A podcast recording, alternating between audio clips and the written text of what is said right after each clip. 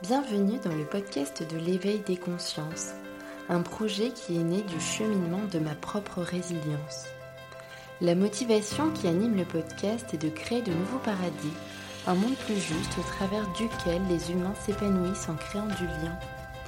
L'idée est tout simplement de partager des sujets qui font du bien à l'esprit et au corps.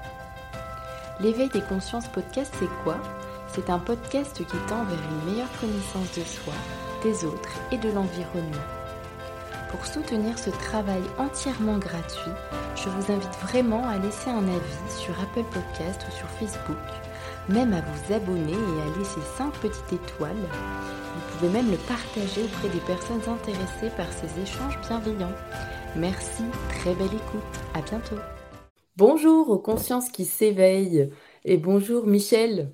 Bonjour Evelyne, bonjour à vous tous. Alors, je suis très très contente aujourd'hui euh, d'être euh, avec Michel Dourte. Euh, Michel, donc tu es là aussi pour nous parler de ton ouvrage bibliographique qui est très intéressant, d'ailleurs que tu as coécrit avec Isabelle Busson, Né pour renaître quand l'invisible s'invite. Alors Michel, tu as, plusieurs casquettes, hein, bien sûr. tu as une longue carrière aussi d'enseignant dans l'éducation nationale. Tu en parles aussi dans ton ouvrage. Tu es aujourd'hui conférencier, tu es aussi coupeur de feu. Tu fais aussi de la médiumnité individuelle, mais aussi euh, tu, fais de la médiumnité en salle depuis peu. Oui, depuis peu, oui. Euh, c'est ce que tu me disais, hein. ça, commence, mais bon, tu fais plus. Oui, ça commence, ça s'impose à moi, voilà. Mais euh, j'avoue que c'est un chemin sur lequel je ne pensais pas me pencher un jour, mais voilà, ça, ça se présente à moi, donc je prends ce qui se présente. Mmh Alors, dans ton ouvrage aussi, Michel, euh, j'ai été vraiment euh, très touchée aussi parce que c'est ce qu'on disait aussi en antenne. Tu te livres à nu, tu expliques par euh, beaucoup d'expériences, toutes les expériences que tu as pu vivre. Tu parles notamment des synchronicités et tu expliques que rien n'arrive par hasard, mais qu'au contraire, tout est messager. Alors, ma première question serait, est-ce que tu peux nous expliquer ce qui t'a mené justement vers ce cheminement et aussi vers ta médiumnité? Mais alors donc, euh, ouais, les synchronicités, je pense que c'est quelque chose de très très important. On en a plein. On a plein de messages qui sont déguisés et qu'on ne sait pas forcément voir. Et ben, ma médiumnité s'est éveillée euh, sur le tard, donc je ne fais pas partie de, des personnes euh, qui, sont médiums depuis tout petit. Enfin, même, enfin, à la dire, je ne sais pas. Je n'ai aucun souvenir par rapport à ça. ça s'est réveillé à l'âge de 42 ans et j'ai mis vraiment 10 ans, 10 ans d'errance de, de questionnement, de, de, remise en question, de doute euh, pour pouvoir accepter le terme de médium que j'ai accepté euh, en 2021, euh, après le confinement. Donc ça a été un long chemin initiatique. Mhm. Et sur ce chemin, eh j'ai eu plein de messages, plein de synchronicités, des gens qui se sont présentés à moi, qui ont été mis sur mon chemin pour me m'éveiller ma conscience. Et euh, j'étais pas du tout, pas du tout dans le spirituel. J'avoue que j'avais une vie très rythmée, très cartésienne, très axé sur la matière. Je l'ai encore, hein, ce qui me permet de ne pas m'envoler, de ne pas me brûler les ailes. Mais euh, voilà, c'était vraiment euh, particulier de, vivre toutes ces synchronicités. Elle se demandait même jusqu'à où ça pouvait aller et si on n'était pas fou. J'ai cru hmm. longtemps que j'étais fou, j'ai cru que j'ai cru que je perdais la tête, j'ai cru que voilà, je parle vraiment de dix ans, de dix années d'apprentissage, d'expérimentation, beaucoup d'errance. Hein, euh, je failli me perdre hein, énormément. Hmm. Et il y a aussi, euh, au début de ton ouvrage aussi, il y a quelque chose qui me, qui m'a beaucoup euh, touchée. En tout cas, euh, tu parles de choses qu'on peut tous vivre. tu expliques que nous vivons dans une société qui réprouve aussi l'hypersensibilité. Toute expression des émotions est malvenue, dénigrée, montrée du doigt. Nos émotions sont stigmatisées. Alors, est-ce que tu peux nous expliquer euh, pourquoi déjà tu as, commencé ton ouvrage par ça, mais, surtout, euh, est-ce qu'on chemine justement vers euh, une expression des émotions? Ben, Oui, je, je, pense que nos émotions sont, sont masquées finalement. On nous demande d'être un petit peu comme des petits robots, des petits pantins, et où on réprime l'hypersensibilité, c'est-à-dire que bon, ben, euh, on a tous l'image d'une éducation où euh, ben, un homme, ça pleure pas, par exemple. Un homme ne doit pas pleurer. Il faut que tu sois un homme, mon fils.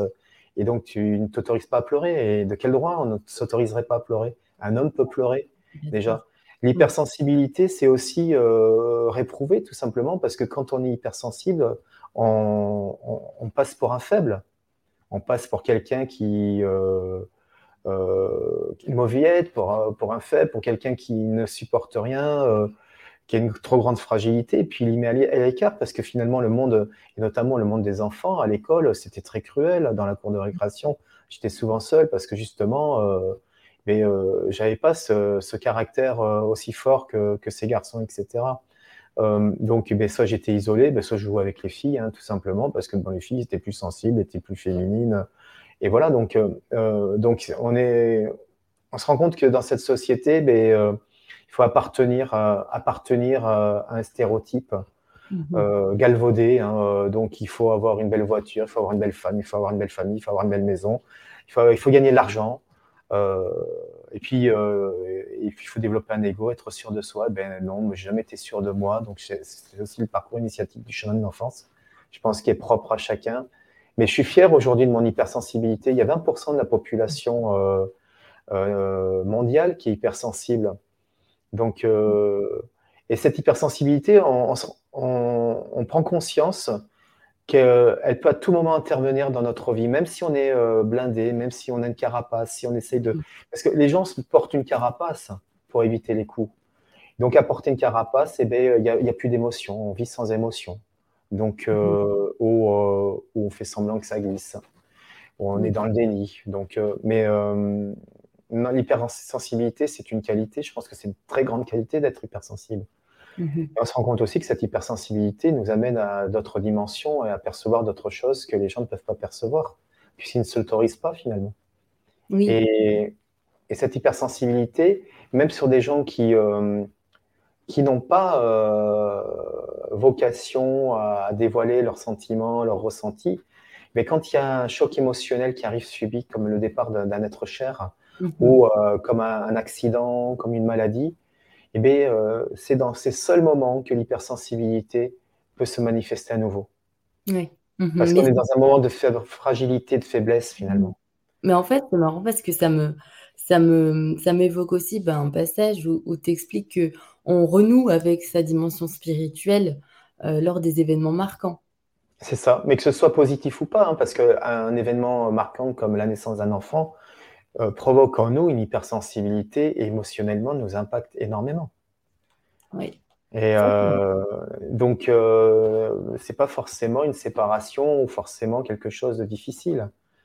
Euh, mais c'est vrai que cette hypersensibilité, souvent chez, chez les personnes, eh ben là, elle est, elle est flagrante. C'est-à-dire que tout le monde est dans la joie et émotionnelle de, de l'arrivée d'un enfant, par exemple. Oui, bien sûr. Oui. Après, il y a bien sûr des événements plus marquants et plus difficiles à intégrer, comme le deuil, euh, qui est brutal aussi. Et donc, euh, tu parles aussi hein, du, lien avec la mort euh, dans l'Occident. est-ce que tu peux nous en parler aussi de ce qui, toi, te, touche par rapport à ça? Ben, Moi, je trouve. alors, je vais paraître un petit peu décalé, mais j'ai dit à mon entourage que pour, pour ma mort, je veux qu'on fasse la fête. Quoi. Bah, Déjà, déjà ne serait-ce que pourquoi s'habiller en noir? Pourquoi porter le deuil? Pourquoi et, ça, on a connu pendant, pendant des générations, alors nos, nos ancêtres, nos aïeux, mais quand ils perdaient quelqu'un, un mari, euh, mais, euh, les femmes portaient le deuil pendant toute leur vie, en noir, en tailleur noir. Mais c'est, pour moi, c'est ridicule. J'ai dire, la, mort n'est qu'un passage et puis on retourne chez nous. Ici, c'est pas chez nous finalement. Euh, ici, on est sur un champ d'expérimentation et puis pour moi, pour, euh, alors j'ai dit à mes enfants, j'ai dit à Clémence et Antoine, j'ai dit, vous savez, moi, euh, si je m'en vais déjà, j'ai pas peur de la mort. Je peux mourir. Mm qui vraiment qui m'effraierait, c'est de souffrir. Je n'ai pas envie de souffrir. Ah Mais aujourd'hui, bon, il y a quand même des, la médecine a fait des progrès pour éviter quand même euh, aux gens de souffrir par rapport aux autres années. Mais non, j'ai la couleur. Moi, j'ai du gospel, je veux qu'on chante, je veux qu'on s'amuse. Il y a bien des, des ethnies en Afrique qui fêtent leur mort. Ah oui, complètement. en, Occident, vraiment, euh, voilà, il y, a vraiment un déni de la mort, et on cultive ce déni. Hein, euh, euh, et, je trouve, par exemple, j'ai trouvé vraiment, pour ma part, très choquant ce qu'on en a vécu avec le confinement et, le martelage de tout le nombre de morts, de, de gens en réanimation quotidien. Je trouvais que finalement, ça entretenait déjà des croyances déjà par rapport à la mort et par rapport euh, stigmatiser aussi pareil la, mort et, dire ben voilà que euh, de dire tous les jours euh, le, nombre de morts, j'ai trouvé que c'était scandaleux pour moi parce que ça, ça, a créé un égrégore de peur finalement. Donc on a déjà peur, la plupart, ma, mère elle a peur de mourir par exemple, parce qu'elle me dit oh, moi je suis bien, je suis bien incarné, je suis bien et tout, je suis bien bonne vivante, le plus tard possible. Je lui dis écoute maman, comme tout le monde tu mourras bien un jour. Mais c'est vrai que c'est vrai que j'ai oui, ben, j'ai une vision particulière de la mort, tout simplement, peut-être aussi parce que je suis confronté de l'autre côté, de l'autre côté du voile, et que je vois comment ça se passe, et, que je, me dis que, ben voilà, ils sont bien de l'autre côté. Mmh mais, complètement. Mais c'est intéressant parce que dans ton ouvrage aussi, tu parles de l'influence judéo-chrétienne aussi, tu en parles beaucoup. Euh, et là, en fait, quand tu expliques la mort, finalement, c'est quoi? C'est la séparation. Mais, mais aussi, bon, tu en parles parce que tu expliques aussi la séparation dans un couple qui n'est pas forcément accepté par les parents, par les grands-parents, etc. Mais alors, est-ce que toi, tu peux nous en parler de, cette séparation et peut-être aussi de cette pensée judéo-chrétienne? Ben, la pensée judéo-chrétienne, ben, déjà, ben, quand on écrit que ce n'est que la mort qui nous séparera quand on se marie, bon, les textes, ils ont été écrits en quelle année? Les femmes, elles mouraient en couche, quoi. Je veux dire, elles mouraient jeunes. Euh, aujourd'hui, on vit 80 euh, ans avec la même personne, euh, voire 70 ans pour les vieux couples et les personnes qui vivent 90 ans ou qui sont pratiquement centenaires. L'espérance de vie augmente. Et voilà, donc on nous dit que c'est péché de divorcer. Ben non, c'est pas péché de divorcer. Je pense qu'on peut avoir plusieurs vies et qu'à partir du moment où on se rend compte que dans un couple ça ne va pas, euh, et que et que c'est pas possible de continuer. Pourquoi continuer? Alors on continue parce qu'il faut pas choquer les enfants, on continue parce qu'il faut pas les perturber, mais, mais vous savez, un couple qui divorce à 70 ans, même si les, les enfants ont 40 ans, ils peuvent être perturbés. C'est juste la manière dont on amène la séparation. Mmh c'est tout un contexte. Je pense qu'il faut le faire avec l'amour et le cœur, comme on a trouvé à un moment donné son âme sœur, qu'on a épousé son âme sœur, qu'on a épousé sa femme ou son, son, mari, et, qu'on a eu des sentiments à un moment donné, qu'on a partagé à des moments de notre vie, qu'on a eu des enfants. Euh, pourquoi se déchirer au moment de la séparation? La séparation, euh, pour ma part, ma séparation était pratiquement euh, autant réussie que mon mariage, si, ce n'est plus. Mmh, d'accord. Parce que c'est aussi acté et, pas, euh, et, c'est vrai que, par exemple, dans, dans la famille de, de mon ex-femme, euh, dans cette famille, il était dit en permanence, dans les repas de famille, euh, chez nous, on ne divorce pas. Donc, alors peut-être par rapport à la religion, je ne sais pas, je ne pense pas, ou par rapport aux croyances, mais ça se fait pas de divorcer. Mais non, mais bien sûr que ça se fait de divorcer. Euh, divorcer, même quitter une personne aussi qu'on aime pour, pour pouvoir vivre autre chose et, euh, et, se libérer, la libérer à son tour, c'est aussi un acte d'amour.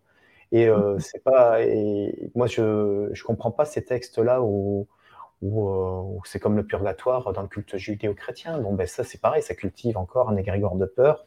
Et de toute façon, c'est très bien que l'Église euh, depuis des, des, siècles et des siècles, a toujours prôné et trôné en faisant peur. Mmh. À l'égard de religion. En... Voilà, donc non, pour moi, je j'ai pas cette vision-là. Je pense qu'il faut vivre sa vie du mieux qu'on peut, dans l'amour et le pardon, dans le partage. Euh, puis j'ai aussi des souvenirs quand j'étais enfant que j'allais à l'église où, toutes les personnes allaient prier et puis euh, à peine sorti, c'était pour parler de Pierre-Paul Jacques et, et, faire des crasses à son prochain. Donc je me dis, tu peux aller à l'église tous les dimanches hein, finalement. ah, voilà, hein, déjà, moi, je pense que euh, ma, ma, foi, ma foi, je, je, je la partage dans mon quotidien. C'est-à-dire mmh que j'ai pas. Et le culte judéo-chrétien, les textes, parfois, ben, ben non, euh, on, peut, on, peut, on, peut se séparer. Euh, il n'y a pas que la mort qui nous sépare. Hein. Mmh Alors, il y a aussi un passage qui m'a beaucoup touchée et que j'aimerais bien partager aussi avec les personnes qui nous écoutent.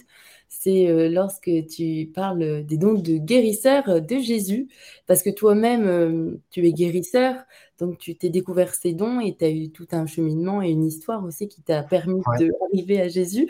Tu peux nous la partager, s'il te plaît? Alors, si je peux me permettre, Evelyne, j'aime pas le mot guérisseur parce que je pense que guérir, c'est déjà, voilà, guérir, c'est je préfère le mot euh, de soulager, par exemple, soulager la, douleur des gens.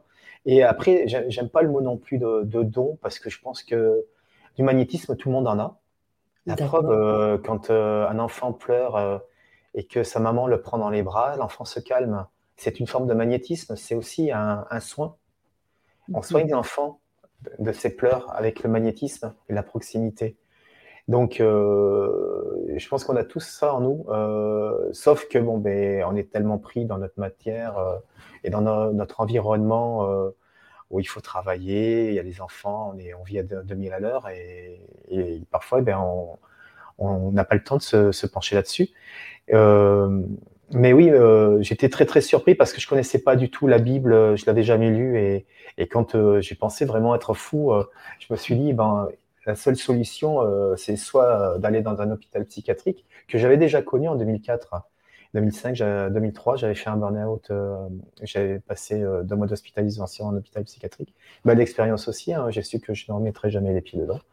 Euh, pour l'avoir vécu, parce que je pense que c'est euh, quelque chose qui est très choquant aussi.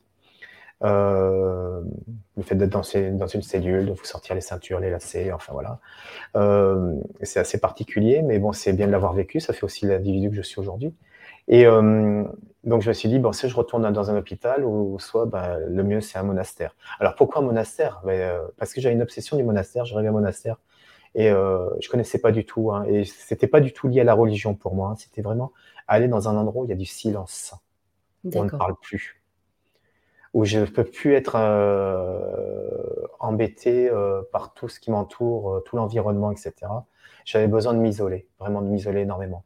Et donc, euh, j'ai eu cette chance de partir dans, dans ce monastère chez les Dominicains à Hurte, dans le 64, proche de chez moi. Et euh, ben, tout se fait dans le silence. Donc, je suis parti une quinzaine de jours. Et euh, on ne parle pas. Euh, et je voulais pas aller aux offices parce que, comme je dis, moi, la, connotation religieuse m'intéresse pas. Et je me suis dit, bon, en plus, mon de peau, j'avais une chambre qui était sous le clocher. Donc, euh, toutes les trois heures, j'avais des cloches qui sonnaient, tu sais, pour les offices. Alors, donc, du coup, euh, je t'ai réveillé à 4 heures du matin, je t'ai réveillé à 7 heures. Donc je me suis dit, bon, ben, quitte à être réveillé, ben, vas-y, quoi, va voir un petit peu, ne meurs pas idiot, quoi, finalement. Et j'ai été transporté par le chant grégorien. Et, euh, et finalement, euh, j'assistais à tous les offices alors que j'étais pas parti pour y assister. Et, et donc, euh, c'était vraiment des moments très importants où la vibration énergétique, je ressentais toutes ces vibrations dans, dans le chant grégorien. Et j'avais demandé un parloir, parce qu'on demande un parloir. C'est comme à la, en prison, finalement, mmh. on ne parle pas, on n'a pas d'autorisation de parler. Et euh, on va qu'à nos occupations la journée, beaucoup de méditation, beaucoup de promenades. Et j'avais demandé des parloirs donc au frère hôtelier Jean-François. Et ce frère m'a transporté, m'a réconcilié aussi avec la religion. J'ai rencontré une personne mais incroyable, d'une connaissance. Euh, je me, je me même posé la question en tant que, que moine, le fait d'être en communauté, de, de pas être confronté à la vie maritale, de pas être confronté à la, société, etc. Il avait une connaissance, mais et euh, une tolérance, mais incroyable, mais vraiment. Ce, frère, il m'a, il m'a vraiment, vraiment transporté. Et il m'a dit, Michel, euh, vous savez, vous, je vous recommande de lire la Bible. Et il m'avait sélectionné euh, certains passages. Je me rappelle, il avait mis des petits post-it dans la Bible, etc. Et quand j'ai lu ces passages, ben, c'était que des passages où Jésus imposait les mains. Et je me suis rendu compte que bah, c'était une facette que je connaissais pas de Jésus finalement. Et fait, Jésus, euh, oui, euh, était, euh, comme tu le dis, un grand guérisseur de son époque. Mmh. Très, très grand. Mmh. Donc Et puis un porte-parole d'amour. Mmh. Alors, on me dit toujours que je suis un bisounours parce que je parle tout le temps d'amour, mais, mais, mais non, mais je préfère parler d'amour que de parler de guerre ou de choses qui me dérangent, ou qui m'atteignent qui dans mon émotionnel. J'ai pas envie de, de transporter des vibrations basses euh, de guerre ou de, ou de conflit ou de jalousie. Euh, c'est des choses que je connais peu finalement. Je, mm. suis jaloux de personne. Moi, je suis, je suis, content de la réussite de tout le monde. Et bon, mais même si on t'attaque, parce que tu peux pas plaire à tout le monde, c'est pas grave. Je reste sur ma lignée. Mm-hmm. Même, si, même si je dois faire preuve de discernement, je fais preuve de discernement, mais toujours avec beaucoup d'amour et de tolérance. Mm. Alors c'est vrai que dans ton ouvrage, tu te livres aussi sur euh, bah, toutes les difficultés aussi euh, auxquelles tu as pu être confronté en tant que médium, parce que c'est pas non plus euh, évident. Est-ce que tu peux nous partager quelques anecdotes ou vraiment des choses qui t'ont marqué dans ce chemin? Bah, Je me suis rendu compte que être médium, c'était pas facile tous les jours déjà. Il y a une grande solitude. souvent, j'ai une grande solitude euh, parce qu'on ne peut pas l'exprimer à tout le monde. Et, euh, et, dans des soirées, ben, quand on va dans des soirées, ben, tout le monde parle un petit peu de ce qu'il fait dans sa vie, quoi. Donc de mm. son métier, échange. Et c'est ça l'intérêt, c'est aussi de s'intéresser à la vie des autres. Si c'est pour faire un, monologue, je vois pas l'intérêt. Et quand vient mon tour, et eh ben, euh, ben, qu'est-ce que je dois dire alors? Euh, Je dois dire que je suis médium ou je dois dire que je suis chef d'entreprise et que je gère des Airbnb, des chambres d'hôtes? Euh, bon, ben, parfois, je dis ce qui est plus conventionnel. Je dis, voilà, je gère de l'immobilier, euh, j'ai la location de Airbnb, etc. Mais euh, voilà, sauf que c'est pas moi. Hein. Ma médiumnité, elle, est, elle fait partie de ma vie et c'est pas facile tous les jours. C'est pas facile parce qu'elle peut être envahissante et invasive, euh, notamment de leur soirée, de, de soirée où, ben, parfois ça se bouscule un petit peu. Et moi, je, je répète, hein, je fais beaucoup d'erreurs parce que, parce que je suis un jeune médium, je, je découvre tous les jours, j'apprends. J'apprendrai jusqu'à mon dernier souffle. Tout le monde apprend jusqu'à son dernier souffle. Mais je découvre déjà un milieu qui n'est pas du tout le mien, puisque j'étais dans l'enseignement pendant 20 ans, et chef d'entreprise, donc euh, ça n'avait rien à voir. Et euh, donc déjà un milieu qui est, qui est particulier quand même. Hein. Euh, je découvre, je découvre aussi que ben, parfois, eh ben, même si j'ai envie de canaliser et de, pouvoir fermer, ben, il y a des fois en soirée je peux pas fermer, ça s'impose. Et, parfois, ben, c'est dérangeant. Donc c'est très très compliqué euh, de savoir ce que l'on peut dire, ce que l'on ne peut pas dire, euh, de, savoir à qui on peut le dire ou pas, même si on a le ressenti. Et surtout, ben, euh, de pouvoir le faire dans le respect de chacun. Mm-hmm. Mais, mais c'est vrai que j'ai appris là à, à, taire un peu ma médiumnité. même avec mes amis, je fais attention de ne plus trop en parler. parce que j'avais tendance d'en parler. Et puis, ce qu'il faut savoir aussi, c'est que je m'émerveille tous les jours tous les jours, je m'émerveille de ce qui m'arrive, de cette capacité euh, que j'ai à pouvoir percevoir euh, des messages, de pouvoir euh, donner des beaux messages de défunts des gens qui, viennent me voir. Et je me dis, mais, mais c'est fou. Je me dis, je suis comme un gamin de, de 5 ans, tu, sais, qui s'extasie de, la marguerite qu'il qui trouve, ou tu sais, l'innocence. ouais, parfois, j'ai preuve de toute cette innocence que j'ai. je suis comme un enfant. Donc, euh, et, comme je découvre, et eh bien, je voudrais faire partager, mais sauf que je vois que je ne peux pas partager avec tout le monde. Hmm. Donc, euh, c'est.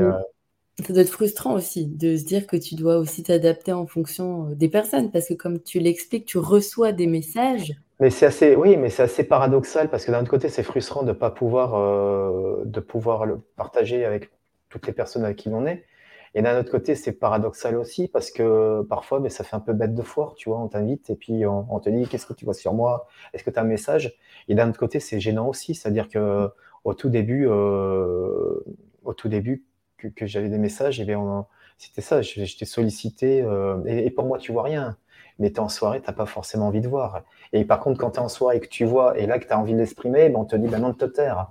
Donc c'est un peu, il faut, c'est un curseur, tu sais, à ajuster, c'est compliqué finalement.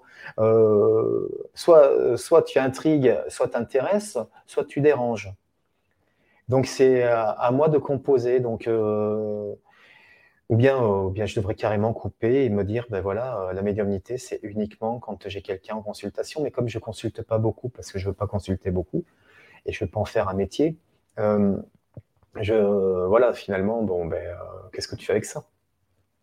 Mmh, c'est parti. C'est Tu vois un petit peu, c'est comme c'est tendancieux, c'est compliqué à, gérer. À la fois, je suis hyper content quand j'ai eu un beau message et tellement précis et tellement d'amour et que je vois que les personnes qui ressortent avec le sourire, comme en, médiumnité en salle à l'Irak, où j'ai vu toutes les personnes avec le sourire qui, qui étaient contentes de l'après-midi qu'elles avaient passé avec, le, avec les contacts défunts. Et, et puis, euh, donc, je sais que j'ai une utilité, si tu veux. Je sais que je suis à ma place. Il faut juste que je, je, puisse ajuster ce curseur, euh, de savoir ce qui est euh, acceptable et non acceptable. Et, et surtout, prendre en considération la personne que j'ai en face. Chose parfois que je ne fais pas, tu vois. Mm-hmm. Et ça peut me prendre, par exemple, n'importe où.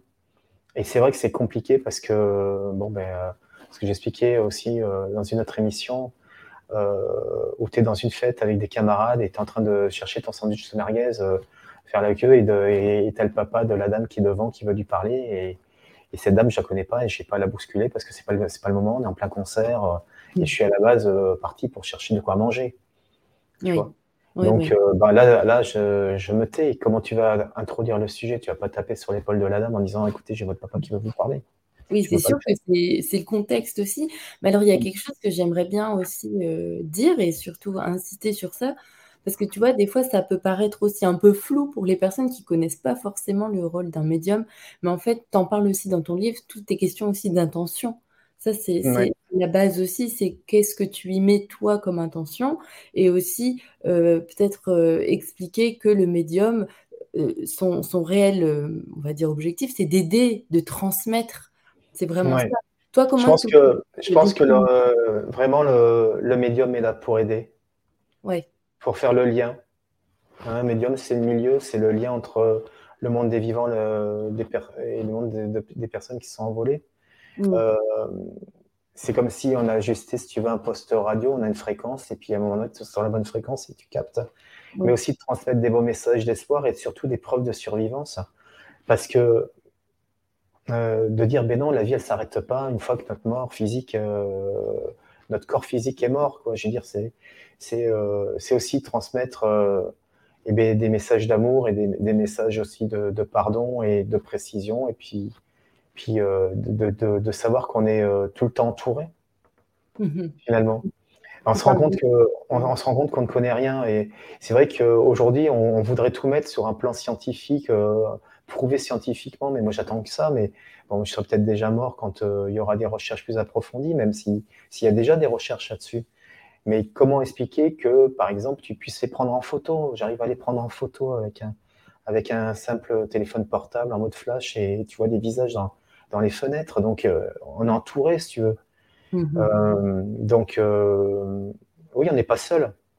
Et c'est le rôle d'un médium, c'est vraiment d'apporter d'apporter du réconfort et, et d'aider des personnes qui sont en souffrance. Je pense que euh, c'est pour ça que c'est très difficile, euh, enfin pour moi, de, de, faire de l'argent, même si, si euh, tout mérite salaire, rémunération, parce que ça me demande beaucoup de temps et d'énergie. Mais, mais par exemple, quand j'ai eu la maman du, du, petit Guillaume de 24 ans qui est décédé lundi, ben, et que ce message était tellement beau et tellement plein d'amour pour sa maman, qui lui expliquait aussi comment il était parti, euh, alors que c'était euh, c'était pas un accident, en fin de compte, c'était quelque chose qui était provoqué. Mais je me vois mal demander, bah, écoutez, ça fait 50 francs, ça fait 50 euros euh, la consultation, je peux pas faire ça. C'est, pour moi, c'est, c'est pas possible. Maintenant, ça ne m'appartient qu'à moi. Je veux dire, je peux le faire aussi parce que j'ai d'autres revenus. J'en suis conscient. Donc, je pense que je pense que voilà, je me permets pas de juger mes collègues. Euh, qui, non, non, il euh, n'y a aucun jugement. le souhaite, en tout cas. Chacun, chacun fait comme il le souhaite, comme il le peut. Mais, euh, mais par contre, je pense que le principal, c'est de faire avec l'intelligence du cœur. Voilà. Hmm. C'est-à-dire toute l'intention du cœur.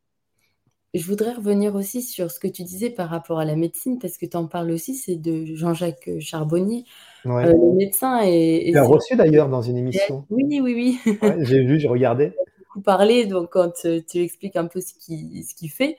Alors, mmh. euh, comme quoi, euh, eh ben, on est en train de changer de paradigme. Mais attention, hein, tu expliques aussi dans ton livre que ça, ça a un prix, hein, parce que Jean-Jacques Charbonnier, il n'est pas épargné. Alors, est-ce que tu peux en parler peut-être brièvement aux personnes qui nous écoutent Qu'est-ce que c'est la TCH et qu'est-ce qui... Ah bah, la TCH, j'ai fait cette expérience en 2017 à Toulouse. Jean-Jacques Charbonnier, je suis venu à l'hypnose en partie grâce à lui. Parce que, euh, pour tout avouer, euh, bon, comme ma médianité euh, s'installait et que j'ai cru que j'étais complètement fou, je me suis dit, bon, ben, tu sais, moi, je suis un, je suis un bon cartésien, j'apprends. Donc, pour moi, la reconnaissance passe par le diplôme, tu sais, quand on est formaté. Hein, on, est formaté, quand tu fais prof, et eh ben, il faut passer un concours, tu passes un concours difficile, il faut une licence, une maîtrise, maintenant c'est une master, etc. Donc, je m'étais dit, bon, ben, euh, pourquoi pas faire de l'hypnose? Mais l'hypnose, c'est venu à moi, c'est pareil, par des synchronicités massives. Je me rappellerai toujours. Euh, je vais voir une collègue médium euh, que je consulte à Saint-Jean-de-Luz et qui me dit Ah, Michel, il me dit là-haut que tu devrais faire de l'hypnose. Je dis Oh, l'hypnose, ben non, je crois pas, non. Et, et, donc, et la semaine d'après, j'avais prévu de voir Geneviève Delpech et Jean-Jacques Charbonnier qui passaient à Pau, dans, un, au, symposium de, de Pau à une conférence que je pensais être une conférence sur la médiumnité, justement, ce qui m'intéressait.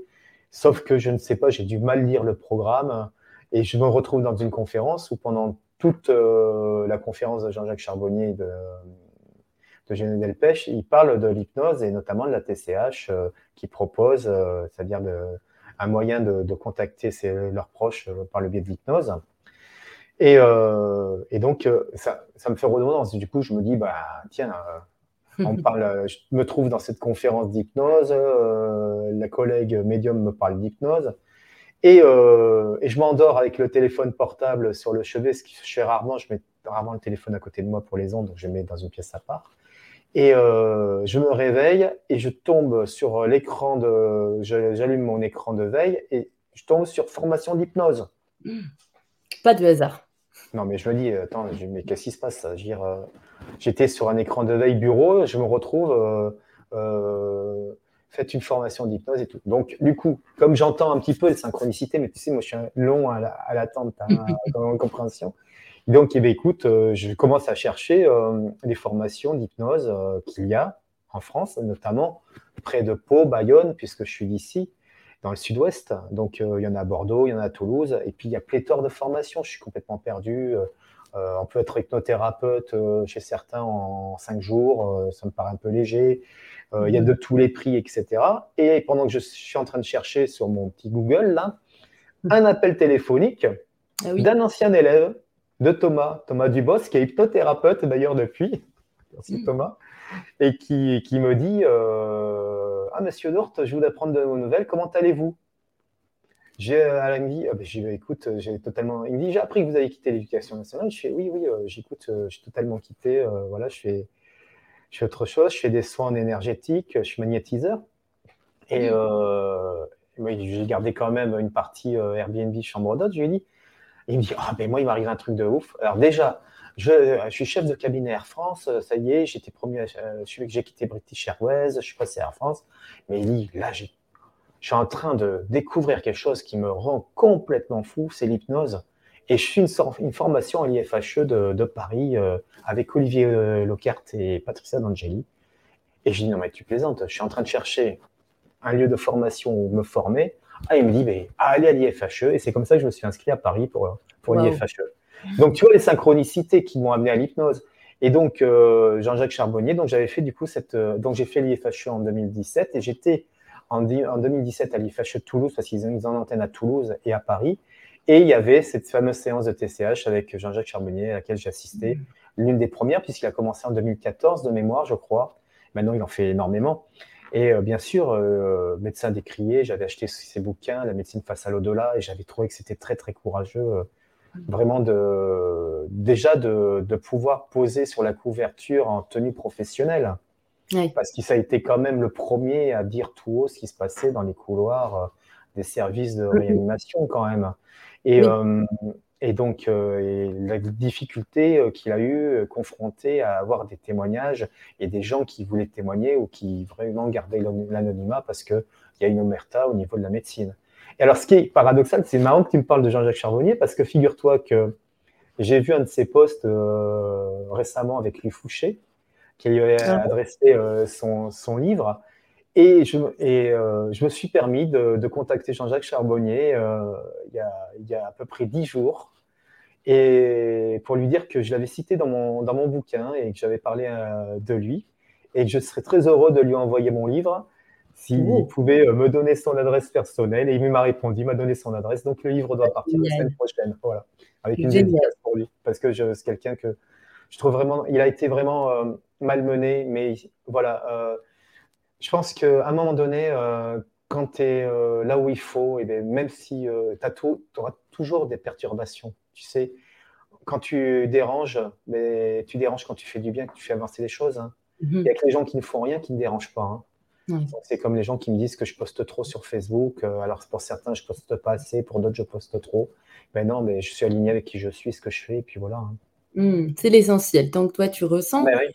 Justement, ça se ressent et tout s'aligne. On disait tout à l'heure. Ben, l'important, c'est d'être aligné avec qui tu es, c'est retrouver ta propre identité, retrouver l'identité que l'on a et se reconnecter à soi-même.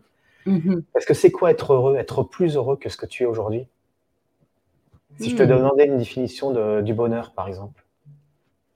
Alors, la définition du bonheur, c'est une bonne question. C'est être, euh, je dirais, euh, aligné avec euh, ses valeurs, ses convictions, et tout simplement euh, savoir en fait ce qui te ce qui te touche, ce qui te fait sens. Pour moi, c'est une question de sens en fait, le bonheur. et vivre l'instant aussi. C'est vivre l'instant présent, c'est ça, et d'être qui tu es. C'est-à-dire euh, vraiment être nié, je suis qui je suis. Parce que la société voudrait que tu sois. Oui, tu le cites aussi. parce, que, parce que finalement, euh, c'est comme les gens qui me disent euh, je ne sais pas dire non, mais il faut apprendre à dire non. Mm. Parce que le non est aussi valable qu'un oui. Et souvent, on se rend compte qu'on dit non parce qu'on a peur de, de gêner, de ne pas être aimé, mm-hmm. d'avoir, que les gens pensent des choses euh, mauvaises de nous parce qu'on a dit non. Non. Mm-hmm. et après, quand tu, tu, fais les choses, tu les fais à contre-coeur. Oh ben, voilà, j'ai accepté ce déménagement, ça, mais ça me fait chier de déménager ce week-end. Et ben, si ça te fait chier, ben, tu n'avais pas besoin de le faire. Oui. C'est ça aussi. Euh, tu, euh, le bonheur, ça passe aussi par une affirmation de soi. Oui, oui, oui. Et donc, comme tu dis, de, de, sens, hein, de projet sens. Hein. Ça m'évoque aussi ce que tu cites dans le livre et ça m'a interpellé aussi. Tu sais, euh, c'est pareil, le, la notion de vérité, finalement, dire la vérité, comme quand tu étais au restaurant et que voilà, tu n'étais pas satisfait du menu qu'on t'avait servi et tu as osé dire au restaurateur, bah non, non, ça ne m'a pas plu. Le restaurateur l'a très bien perçu. Par contre, mais les amis à l'époque, j'étais avec une personne qui avait un côté très très bling bling. Et donc, euh, on côtoyait euh, médecins, dentistes, enfin un peu la jet set euh, tu vois. Et donc, il y avait un endroit, le Place to Be, là, à la mode. enfin, tu payes l'endroit pour être vu, c'est surtout ça. Hein, moi, ça, ça me dépassait tout ça. Je, je me sentais vraiment pas à ma place, tu vois. Bon, voilà, c'était comme ça. C'est une partie de ma vie que j'ai connue, mais c'est aussi une expérimentation. Et pendant tout le repas, tout le monde s'est plaint du repas. il n'y avait aucun plat de bon. Euh, on, avait pris un plat direct, euh, une bouteille de vin. On, est, on s'en est tiré à 50 euros chacun, tu vois, c'était hors de prix. Et, euh, et c'était pas bon. Moi, j'avais pris un thon snacké, et puis mon thon, il était dur comme. Mhm. Enfin voilà, c'était c'était immangeable. Et au moment de payer, ben, ils ont tous dit que c'était bon. Mais j'ai dit ben non. Ben non, c'est non, mais non. Hmm. On ne peut pas dire à ce monsieur que c'est bon. il faut être factuel. Si vous dites à quelqu'un que c'est bon, mais le mec, il croit qu'il fait de la qualité et qu'il donne euh, de la bonne nourriture à tous ses clients, euh, c'est-à-dire qu'il n'y a aucune remise en question. Oui, c'est pas lui faire plaisir, en fait, c'est pas pour lui. C'est pas lui rendre service. ça. Parce que finalement, moi, je savais qu'en franchissant la porte de cet établissement, jamais je n'y remettrais les pieds. Et quand on sait qu'un client mécontent le communique à 10 autres, et par contre, quand on est content, on hésite à le communiquer, tu vois. Et quand on est mécontent, tu le communiques à 10 autres personnes. C'est du marketing. Hein. Donc, tu te retrouves finalement avec une notoriété. Tu comprends pas parce que tu n'as pas un avis qui est identifié, et puis on te dit que c'est bon, et puis tu n'as plus personne. Donc, il faut être factuel dans la vie. Mais il faut dire ce qui est. Alors, on peut le dire avec des pincettes. Je dis, ben non, je suis désolé, monsieur, mais moi, je. Alors, j'ai c'est peut-être aussi un défaut professionnel, comme j'étais dans l'hôtellerie-restauration. J'ai dit, mais bon, non, c'était pas bon. Euh, et, donc, il, a, il était tellement content que je lui dise que pour me remercier, il m'a offert mon plat. Mais c'est pas ce que je voulais. Je voulais même pas qu'il m'offre le plat. C'était juste pour, pour dire, ben voilà, non, euh, faites attention parce que la cuisson, un snacké, c'est un aller-retour, quoi. Et c'est mmh. pas, c'est pas un ton qui est hyper cuit et, voilà. Donc j'étais mmh. très déçu de mon plat. J'avais pris qu'un plat en plus. Voilà, donc tu es déçu, tu payes cher et puis c'est pas bon. Mmh. Mais euh, il m'a remercié, il m'a dit merci beaucoup parce que au moins je vais pouvoir faire attention de ce côté-là. Mais par contre, euh, mes collègues, enfin mes amis euh, à l'époque, je ne les vois plus. Hein. Ça aussi, il y a du tri dans, ta vie, tu sais. Quand tu évolues aussi, quand tu as la conscience qui s'élève, tu n'as plus les mêmes amis. Hein. Euh, d'ailleurs, Jean-Jacques Charbonnier, dans son poste, il parlait justement des repas de médecins où il parlait de la voiture et de la belle maison et de tout ce qu'il y avait et que lui se faisait chier. Lui, il dit dans son poste qu'il se faisait chier royalement à tous ses repas et qu'il n'y va plus d'ailleurs. Hein. Ah, parce que c'est voilà, c'est peu évolué quoi. Dire. Ils sont vraiment dans, le, dans, le, truc. On, on va passer généraliser, stigmatiser les choses. Mais voilà, donc c'était pour te dire que. Il y en a une qui m'a dit, mais tu te rends compte, euh, je vais plus oser revenir. Mais je mais trompe-toi, ben, sois fier de pouvoir y revenir, justement. Ben justement, je voudrais, euh, je voudrais revenir aussi sur euh, l'hypnose régressive mmh. dans le podcast, parce que toi, tu l'as expérimenté, tu as vécu quand même des choses incroyables. Est-ce que tu pourrais aussi nous expliquer quel est l'intérêt, en tout cas, qu'est-ce qu'on peut y trouver justement en se plongeant dans cette hypnose passée, enfin, dans ces, vies antérieures plutôt Alors, c'est euh, surtout pas flatter son ego. Ah, ça, c'est important parce que bon, il y en a qui disent euh, Ouais, j'étais un pharaon, etc. Ben, ok, mais bon. Qu'est-ce que ça t'apporte Qu'est-ce que ça t'apporte finalement? Non, je pense qu'il y, a, il y a un sens à, savoir ce que. Alors moi, j'ai c'est pareil, tu vois, Evelyne, à chaque, à chaque, fois, je suis toujours confronté à mon côté un peu cartésien qui me dit, ben, mais disons que ça se présente à moi et je me dis au début, je dis, ben, ça va me servir à rien, quoi. Je dis, ça sert à rien de faire ça. Honnêtement, je voyais pas du tout l'intérêt, mais en plus, c'était une amie qui me le proposait, donc j'ai accepté parce que c'était une amie. Et j'ai compris après le sens de, de remonter dans ses vies antérieures. Alors, pas toutes, hein, on a des bribes de certaines vies, hein, parce qu'on en a eu plusieurs. Mais par contre, euh, j'ai compris que, par exemple, mon asthme, j'étais asthmatique pendant des années, était lié à ma dernière vie. Puisque dans cette dernière vie, j'étais un poilu, j'étais gazé au gaz moutarde. Et à partir du moment où je l'ai conscientisé, que je suis revenu, que je l'ai conscientisé, si tu veux, je n'ai jamais plus eu d'asthme. Alors que j'étais suivi par un allergologue et que j'avais des, tests d'effort tous les, tous ans à l'hôpital. Donc, euh, ça m'a pris, euh, j'ai pris conscience que cet asthme n'appartenait pas, c'était miasme d'une vie antérieure. D'ailleurs, Olivier Madelrieux l'explique très très bien. Olivier Madelrieux, qui est un grand hypnothérapeute et qui est coach, explique que dans l'une de ses régressions, il avait tout le temps mal à la nuque et que euh, toutes les analyses IRM, tout, ce qu'il avait fait radio ne, montrait rien au niveau des cervicales, jusqu'à cette régression hypnotique où euh, il s'aperçoit qu'il a été décapité. Hmm. Et à partir du moment où il, il conscientise, il en parle hein, d'ailleurs dans une de ses émissions, et bien il n'a jamais plus mal à la nuque.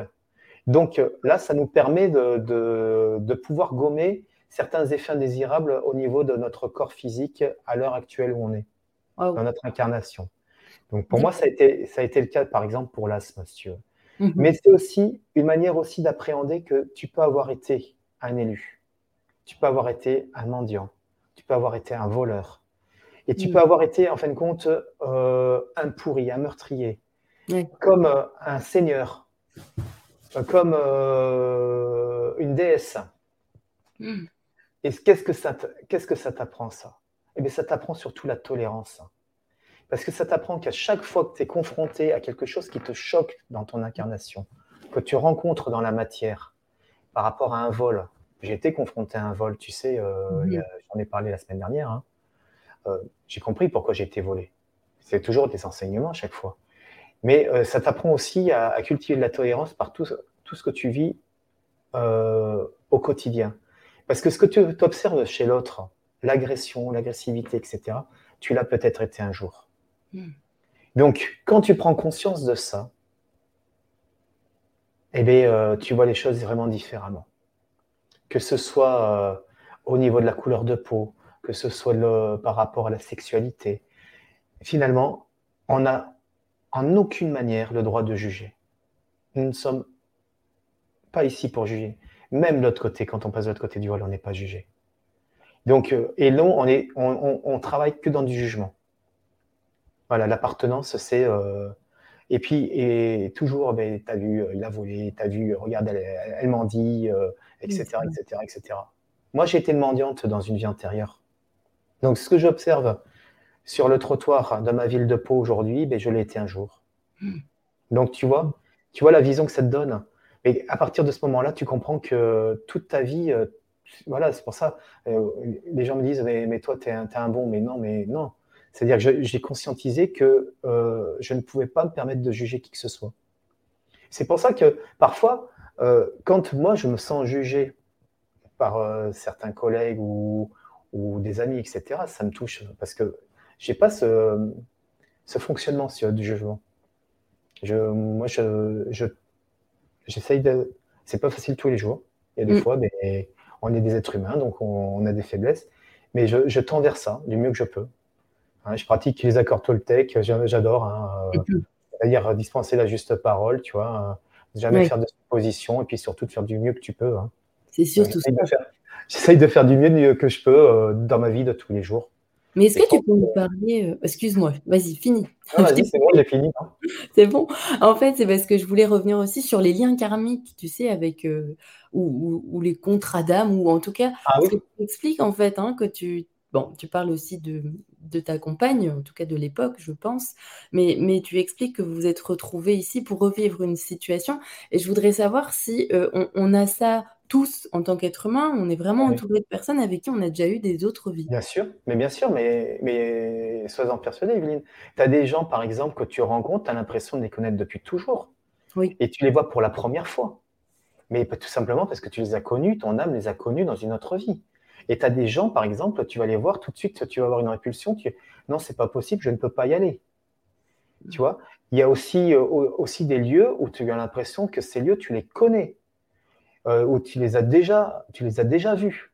Je me rappelle, je me suis retrouvé à Londres à 18 ans, j'ai guidé tout mon, mon, groupe de potes. On s'était perdu dans Londres à l'époque, il n'y avait pas de téléphone portable, on n'avait pas de, de, de, de, Waze, on n'avait pas de, de tout ça, de Google Maps, on n'avait rien du tout. Et je les ai guidés à travers Londres et tout, et tout le monde m'a dit, mais putain, tu connais Londres comme ta poche, j'y avais jamais mis les pieds. Et j'avais l'impression de déjà vu, comme si j'étais dans une ville que j'avais déjà connue. Et c'était la première fois que j'y mettais les pieds. Donc, euh, on, a, on, a, vu aussi euh, à travers les enquêtes de Stéphane Alix euh, des gens qui étaient réincarnés et, qui, dont, un jeune homme, un, gamin qui, qui, qui, parle tibétain. Il n'a jamais appris le tibétain. Et hmm. puis, et puis quand il va dans son temple, il dit voilà, c'est ici mon temple, c'est ici que j'étais. Et il donne des détails incroyables avec des prénoms incroyables, des résidus de, de vie antérieure. Non, non, on a. Et donc on côtoie, donc on retrouve ces âmes pour euh, avancer, pour régler ce qu'on a réglé, ou terminer une histoire. Mhm. Oui, il y a vraiment un messager. Il faut revivre euh, et, et passer aussi, parce que ça c'est intéressant. Euh, dans ton ouvrage aussi, tu, parles de ça en fait, de mettre en lumière des secrets de famille. Et, je rebondis sur ça parce que tu expliques que ça permet de libérer toute une lignée. Oui, je pense que c'est notre devoir, quand on, est au courant d'un secret de famille, de le délivrer. Parce qu'on se rend compte que ça se répète. Euh, alors, je crois beaucoup au transgénérationnel, aux mémoires cellulaires, etc. Et euh, les secrets de famille, finalement, euh, le fait de partir avec sous une chape de plomb, c'est pas intéressant et, ça, ça, peut perturber inconsciemment les lignées futures. Et je vais te parler d'une expérience que j'ai eue dans, en consultation qui m'avait beaucoup marqué. J'ai une femme qui venait parce qu'elle avait des gros problèmes conflictuels avec son fils unique. Et donc, euh, elle, me, elle vient me consulter parce qu'elle ne savait plus comment faire avec son fils unique. Sauf qu'au moment où elle me dit ça, un garçon apparaît à côté d'elle et il me dit euh, Mais non, ce n'est pas son fils unique. Je suis là, je suis né. Hmm. Donc, euh, et euh, donc je lui dis, Madame, mais, mais vous me parlez d'un fils unique, mais vous en avez eu un autre Elle me dit non. Dis, écoutez, il est là, il est devant moi. Je le vois. Et il me dit qu'il est votre fils et que vous avez, vous l'avez perdu, je crois, à 5-6 mois de grossesse. Donc c'était très tard. Et il me disait ça.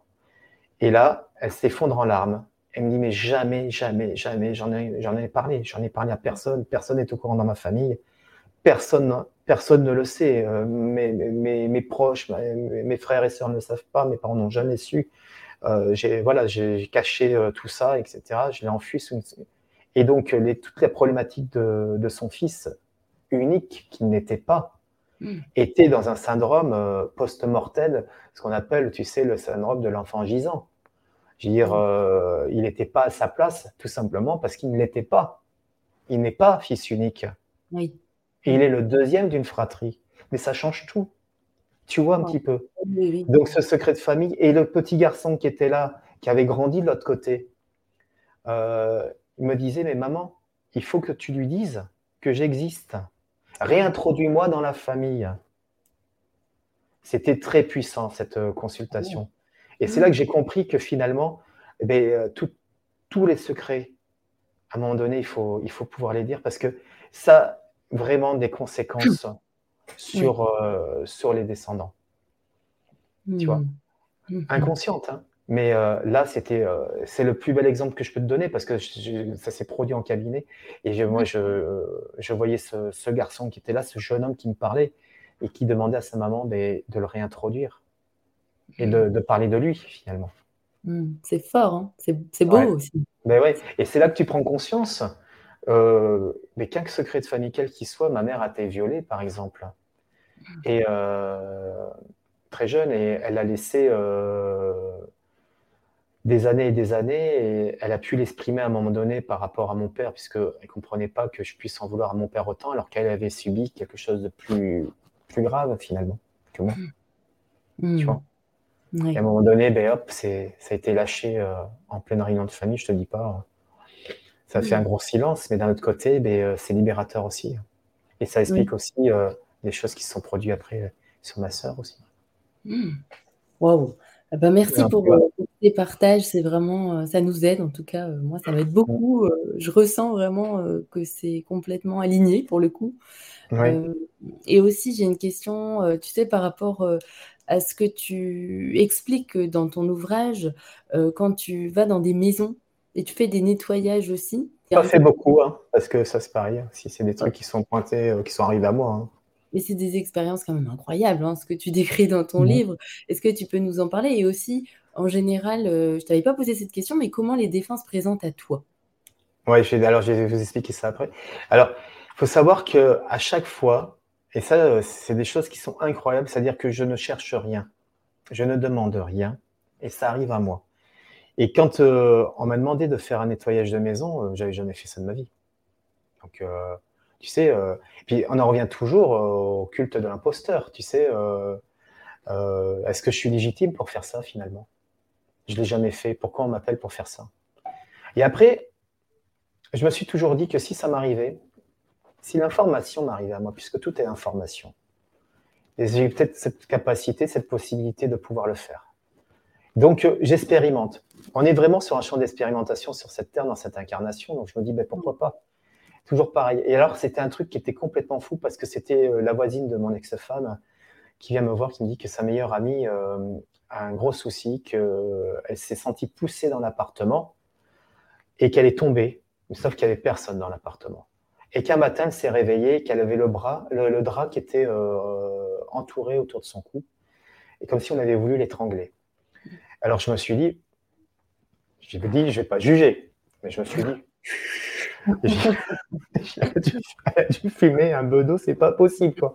Tu sais, moi, ça, ça m'interpelle. Je me dis, mais comment c'est possible ça? Puis après, je me suis dit, non, Michel, mais t'es con. Je veux dire, euh, voilà, crois cette personne. Et vas-y, puis tu verras. quoi. Et j'y suis allé. Et là, c'est pareil. J'avais un copain médium qui me dit, ah, tu feras un nettoyage de maison. Ben, j'écoute, j'en ai pas fait, j'en ai jamais fait. Tu feras un nettoyage de maison, tu vas te confronter à quelque chose euh, un peu gore, quoi, un peu lourd. Mais t'inquiète pas, ils donneront des outils pour ça. Et 15 jours avant que je fasse ce nettoyage, j'aide mon ami à l'époque à vider les affaires de sa mère et euh, dans un garage. Et là, il y a un sac à main. J'ouvre le sac à main parce qu'on est en train de vider pour donner à, Emmaüs, au Secours catholique, etc. Et je trouve un petit crucifix et une médaille de protection de, je crois que c'était un archange ou je sais plus exactement. Et puis je lui dis comme ça, mais qu'est-ce que qu'est-ce que je fais ça? Oh, bah, poubelle ou secours catholique. Je eh, je peux les garder. Et je ne sais même pas pourquoi je dis je peux les garder, puisque en plus, je n'ai pas la connotation religieuse très euh, développée chez moi. Donc, et je garde donc ce crucifix euh, et ce médaillon que je mets dans la poche de mon jean. Et je suis parti faire ce nettoyage en mettant le même pantalon, si tu veux. Euh, et j'avais laissé ce crucifix et, si j'ai compris que finalement, euh, oui, il m'avait donné les outils, puisque ce médium m'avait dit tu auras les outils pour. Ben ouais, parce que je m'en suis servi. Hein. Alors, tu vois, paradoxalement, je ne crois pas du tout au, au fétichisme, enfin, le truc d'avoir de, euh, des bougies, de ceci, de cela. Enfin, voilà, je, des pierres de protection, tout ça, je ne suis pas là-dedans, mais autant pour te dire que là, je me suis servi du crucifix, de la médaille, j'en ai bien eu besoin et j'ai appelé la force divine parce que c'était dès que j'ai franchi euh, l'appartement, j'étais envahi par une odeur d'ammoniac qui m'a resserré la gorge et vraiment euh, j'ai l'impression d'être brûlé et il n'y a que moi qui sentais cette odeur. Euh, et, j'ai compris que c'était ça allait être du costaud. C'était du costaud. Mais voilà. Et donc je l'ai fait. Bah, de toute façon, j'étais en transe. Mais ce qui est bien aussi dans ce bouquin, si tu veux, c'est que j'ai pas voulu témoigner moi de ma propre expérience. J'ai voulu confronter, c'est-à-dire que tous les, témoignages, tout ce qui a été mis sur la fin, parce que c'est surtout sur la fin qu'il y a ces témoignages ou, au milieu, euh, ce sont les gens qui les ont apportés. Euh, J'aurais demandé de témoigner parce que pour moi, c'était important que ce soit juste et que ce soit pas ma propre réalité des choses. Parce que tu sais, tu peux vivre les choses mhm. différemment que la personne qui les vit. Oui. C'est-à-dire chacun sa réalité. C'est vrai. Mm. Tu vois? Et ce qui était important, c'était d'être juste et le plus précis possible. Donc moi, avec ce que j'avais ressenti, comment s'était passée la chose, et eux, comment ils ont vécu cette séance avec moi, comment ils l'ont intégré. Et donc, on a confronté les, les deux témoignages, on n'en a fait qu'un commun, et ce commun, il a été validé par les deux parties avant que ce soit publié. Et je voulais que ce soit fait comme ça pour que ce soit vraiment juste, tu vois. Et c'est là que euh, ces personnes qui ont témoigné m'ont dit que j'étais en transe parce que moi, je ne me souviens de plus rien. J'ai un gros, blanc dans ce nettoyage. C'est plus moi. J'étais plus là. J'ai fait des incantations. Pas que j'ai fait des incantations, que j'ai fait des prières et tout, et que j'étais euh, complètement blanc, livide, et que j'étais plus là, que je tremblais. Je me souviens de rien. Donc c'est grâce à ce témoignage des personnes qui étaient présentes que j'ai pu retranscrire ce qui s'était passé lors de ce nettoyage de maison. Hmm. Alors, comment ça se traduit au niveau des défunts ben, De différentes manières, c'est jamais la même façon. Je ne les vois jamais de la même manière. Alors, c'est ça qui est un peu paradoxal parce que tu te dis, ben, ben pourquoi j'aurais pas un seul mode de fonctionnement? Et c'est là que tu vois que finalement, euh, autant de médiums, autant de canalisations possibles. Il y a un champ des possibles qui est développé. Donc, soit je vais sentir leur énergie, leur vibration. Alors, ne me dis pas comment je sens, je ne sais pas. Ils arrivent, j'ai souvent le froid sur moi, des picotements et tout, et, je suis euh, empreint d'émotion parce que j'ai comme une douche d'amour, de lumière. Et je sais si c'est un homme ou une femme. Je ne sais pas comment. Soit je les vois carrément. Alors, je peux les voir de la tête aux pieds, en hologramme. D'accord. Peux détailler comment ils sont habillés. Euh, parfois, ils me montrent ce qu'ils faisaient dans, leur vie. Je me rappelle d'un monsieur qui me montrait la vigne, les mains avec le raisin. Donc, euh, je voyais qu'il travaillait la vigne. J'en ai parlé dans le bouquin aussi. Euh, soit j'ai vu, une fois, j'ai vu qu'une tête. Donc, alors là, c'est impressionnant. C'est-à-dire que tu as une tête ah comme si tu avais un gros buste, tu sais, de Bouddha, tu sais, les statues là, que tu achètes. Oui. Et devant toi, donc, je voyais la couleur de ses yeux, je voyais tous les traits de son visage. C'est très précis. soit je les vois flouter, alors, ce qui est bizarre, c'est que parfois, je les vois flouter et au fur et à mesure que je discute avec euh, le consultant, ça s'éclaircit. Ça devient de plus en plus précis jusqu'à temps que je vois une image claire, tu vois. D'accord. Donc, au début, ils sont loin et puis après, ça arrive. Euh, à l'Irak, le, 14 janvier, ben, j'avais une petite mamie aussi qui est, qui est, arrivée en chantant du fado. Donc, c'est la première fois que j'avais ça, la musique, une chanson portugaise et j'ai demandé à la salle s'il y avait quelqu'un qui avait une grand-mère qui chantait du fado parce qu'elle voulait parler à sa petite fille. Il y a une dame qui a levé la main et puis c'était pour elle. Mais elle s'est introduite comme ça. Et puis je la voyais courbée, tout habillée en noir avec un foulard noir. Et en fin de compte, j'ai demandé à sa petite fille, je elle portait le deuil parce qu'elle est tout en noir. Et sa petite fille m'a confirmé qu'elle est très jeune parce que j'avais l'information que c'était très jeune. Et euh, sa petite fille m'a confirmé qu'elle portait le deuil depuis des années, euh, qu'elle avait porté euh, au départ de, son mari, mais très très très longtemps. Voilà. Et donc parfois, j'ai juste aussi des informations, des flashs. Ça vient as des flashs Ouais, c'est comme du rébut. Hein. Alors tu peux avoir, par exemple, pour cette grand-mère, j'avais Viséo marqué devant moi. Alors Viséo, je sais pourquoi Viséo. J'ai dit, mais elle était de Viséo. Viséo, c'est une contrée du Portugal. Et elle me dit oui, elle habitait juste à côté. Mais j'avais le mot, tu vois. Hmm. Donc euh, c'est vraiment, c'est jamais pareil. Mhm. Euh, j'ai eu aussi un contact en salle où euh, je voyais des motocross passer devant moi. Donc je voyais un défilé de motocross qui circulait devant moi.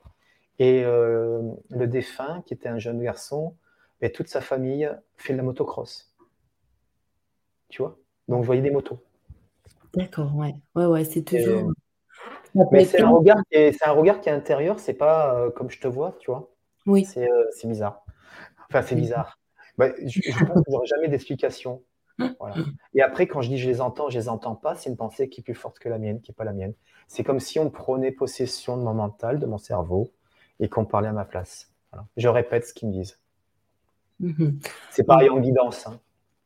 Mais c'est hyper intéressant parce que c'est vrai que bah, tant qu'on n'a pas développé, ou peut-être qu'on les développera pas, hein, mais c'est cette médiumnité, c'est vrai qu'on a du mal à imaginer, mais finalement, tu, le ressens de différentes manières. Ça peut être énergétique ou visuel. Ou des, des, odeurs aussi. Des odeurs, oui. Odeurs, j'ai eu une fois une odeur de rose et une fois une odeur d'ammoniac, euh, mais là, ça sent bon. Et aussi, tu disais l'œuf. Hein. Des fois, ça sent euh, l'œuf. L'œuf pourri. Présence de mauvaise, de, on va dire. pourri, ouais, ouais. D'une ça, ça me met en garde quand, quand je sens une odeur forte comme ça, je sais que ça va être com- compliqué. Après, euh, je vois, je vois pas forcément euh, tout le temps. hein, euh, et il y a des fois, je vois rien. hein. Donc, il y a des jours où je suis off, hein, heureusement. Oui, heureusement. Bon, ben en tout cas, euh, Michel, est-ce que tu, tu aurais un message ou un mot à dire à la communauté des consciences qui s'éveillent pour, pour terminer cette belle émission? Alors, j'aurais surtout un mot pour les gens qui s'éveillent et qui éveillent leur conscience, euh, de garder vraiment espoir et de, croire en vous. Alors, c'est moi qui dis ça, c'est marrant parce que bon, je ne crois pas en moi. Mais euh, euh, poursuivez votre cheminement. Je pense qu'à partir du moment où il y a des éveils comme ça, c'est qu'ils ont besoin de nous. Et on a tendance à, désespérer ou à être trop impatient. J'aurais tendance à vous dire, faites preuve de patience. Parce que l'être humain est impatient et on veut tout tout de suite. Mm. Et on n'est jamais satisfait de ce que l'on a. Et euh, j'ai mis 10 ans. 10 ans. 10 ans, c'est rien hein, sur une vie. Et c'est long à la fois. Hein, 10 ans de cheminement. Et je pense que à partir du moment où il y a l'acceptation, accepter pour intégrer et pour pouvoir euh, vivre ce que vous avez à vivre. Et toute expérience qui se présente à vous est là pour être vécue. C'est ça qui est important. C'est pour ça que je dis toujours que la vie est belle, quelle que soit la vie qu'on en a. Parce que toutes les expériences sont riches d'enseignements. Et euh, je, disais, euh, je te disais en, en ligne que je me pose toujours des questions, il m'arrive toujours plein de trucs. hein. Je suis comme tout le monde. hein. Euh, J'aime faire la fête, j'ai la famille. Alors, on est des êtres humains euh, identiques. hein. Mais euh, à chaque fois qu'il m'arrive quelque chose de particulier, je me pose toujours trois questions. Pourquoi il m'arrive ça dans ma vie? Mm. Qu'est-ce que ça suscite, ça provoque en moi? Au niveau émotionnel et quel impact sur, mon corps Parce que souvent, le corps euh, est le reflet de notre émotion. Donc, euh, d'ailleurs, euh, je te disais, oui, 75% des maladies sont d'or- d'origine psychosomatique liées à un émotionnel mal géré. C'est pas moi qui le dis, hein, c'est des scientifiques. Alors, pour une fois qu'on a des preuves scientifiques qui le disent, c'est vrai que la plupart des maladies, on se les crée hein, émotionnellement parce que c'est un émotionnel qui est mal géré. Souvent, on se rend compte que des maladies importantes, ça arrive après des chocs émotionnels euh, ou des choses qu'on n'a pas su gérer. Donc, c'est aussi euh, apprendre à gérer ses émotions et, les intégrer. Et apprendre à gérer les émotions, c'est oui, se dire mais pourquoi il m'arrive ça? Qu'est-ce que j'ai à retenir de ça aussi? La dernière question, hein, c'est pourquoi il m'arrive ça? Qu'est-ce que ça résonne en moi au niveau de mon, émotion- mon- mon émotionnel et mon corps? Et surtout, qu'est-ce que j'ai à retenir de cette expérience? Mhm. Et c'est surtout ça, c'est-à-dire qu'à partir du moment où vous posez trois questions déjà, c'est que déjà vous conscientisez l'expérience que vous êtes en train de vivre et vous y mettez un but, et un but qui est un cadeau. Parce que toute expérience que vous vivez dans votre vie est un cadeau, quelle Mhm. qu'elle soit, même si c'est du lourd et du gore. hein. Alors c'est difficile, hein, mais euh, je vous assure que c'est, euh, je pense que c'est la réalité. Enfin moi, c'est ma réalité, Mhm. c'est Oui. ma vérité. Mais Voilà. mais merci de la partager. C'est finalement, c'est un messager. Voilà, et je pense que, et d'y faire aussi euh, du bien autour de soi, parce que je pense que dans, dans cette société, on a besoin d'amour, beaucoup plus d'amour, et euh, d'aimer son prochain euh, et porter de l'amour. L'amour est plus fort que toutes ces parts d'ombre et tout ce que l'on on veut nous, nous imposer. Donc euh, moi, je, je reste dans ma lumière et dans la lumière. J'essaye ben, d'y tendre. Voilà. pour ces mots, mots de fin. Mais c'est vrai qu'aujourd'hui, on a aussi plein de conscience qui s'éveille. Donc ça, c'est hyper encourageant. Et bah, merci pour ton humilité, surtout. Et puis, Merci à toi de m'avoir invité, c'est très gentil. et ton parcours. Ton parcours. Et, et le tien aussi, parce que tes collègues. hein. Ah oui. ok, bah merci beaucoup aux consciences qui s'éveillent et n'hésitez vraiment pas aussi à commenter euh, si vous avez envie d'interagir. Euh, Michel sera ravi d'y répondre et moi aussi je serai ravie Avec plaisir. Alors une dernière question pour euh, terminer ce podcast. Où est-ce qu'on peut trouver ton ouvrage? Alors, vous l'avez à la FNAC, Cultura, Amazon, euh, Furet du Nord. Alors là, par contre, il faut le commander. Euh, ils l'ont pas en rayon. C'est dommage. hein. J'aurais préféré que ça soit en rayon, mais ils ne le mettent pas en rayon. Donc, mais il est accessible même en ligne. hein. Donc, moi, je préfère les petits réseaux, hein, les petites librairies, mais voilà. Donc, vous le trouvez partout. Il est aux éditions Sidney Laurent. Super. Merci encore. Au revoir. Merci, À merci, bientôt. au revoir. Merci à tous.